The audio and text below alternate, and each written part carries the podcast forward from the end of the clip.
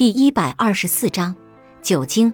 酒精是一种镇静剂，能在短时间内压制焦虑的感觉。这很可能是为什么焦虑障碍患者大量饮酒和酗酒的比率更高的原因。事实上，一些研究发现，大概每五个焦虑障碍患者中就有一个酗酒。这一比例是一般人群中酒精使用障碍比率的两倍多。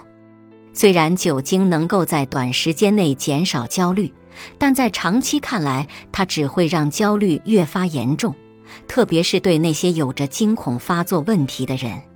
首先，一个人在饮酒之后，他的身体在从饮酒中恢复时会经历一段回弹的反应，这不仅仅会带来恶心头痛的感觉。而且会提高焦虑和惊恐发作的概率。其次，也是更重要的，使用酒精来驱赶焦虑会阻碍你成功克服焦虑，它也能增加你的焦虑感受。这种事就发生在有着社交焦虑的埃里克身上。他总是因为担心别人会消极地看待他而感到焦虑，他害怕自己会做或说一些让自己难堪或羞辱的事情。最后，他发现，当与别人在一起时，一点点液态勇气能够让他感觉更放松。然而，不久以后，埃里克开始相信他需要一杯酒才能与别人待在一起。所以，每当与他人的交往很愉快，他便相信这是因为他刚喝过酒。埃里克相信酒精能够让他免受别人的嘲笑。也让别人不认为他是愚蠢的。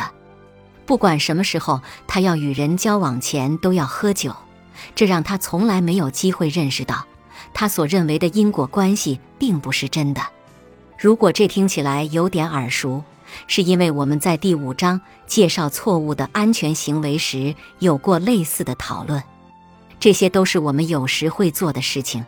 比如用洗手、检查门锁或把电话放在手边来防止焦虑。喝酒是最常见的错误安全行为之一。像任何错误的安全行为一样，它会让你没法认识到引发你焦虑的情境和物体并没有你想象的那样危险。相反，焦虑的心理会错误地认识到，你预期的糟糕结果因为酒精而被阻止了。最后，酒精能够让焦虑更严重，特别是喝醉酒。当埃里克喝多了时，他开始含混其辞，举止荒唐。有时他不能回忆起晚上的某些时间段，这让他感觉很焦虑，因为他很肯定别人看到自己喝醉酒的样子，并且一定认为他就像一个傻瓜。有时这确实是事实。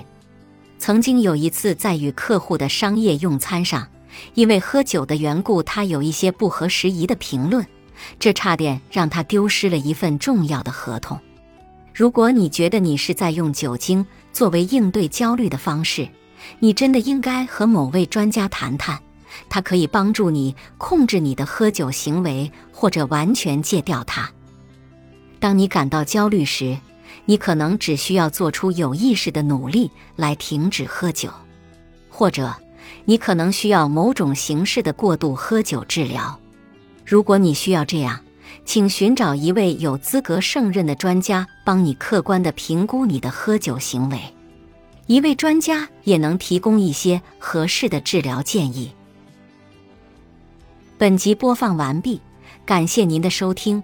喜欢别忘了订阅专辑，关注主播，主页有更多精彩内容。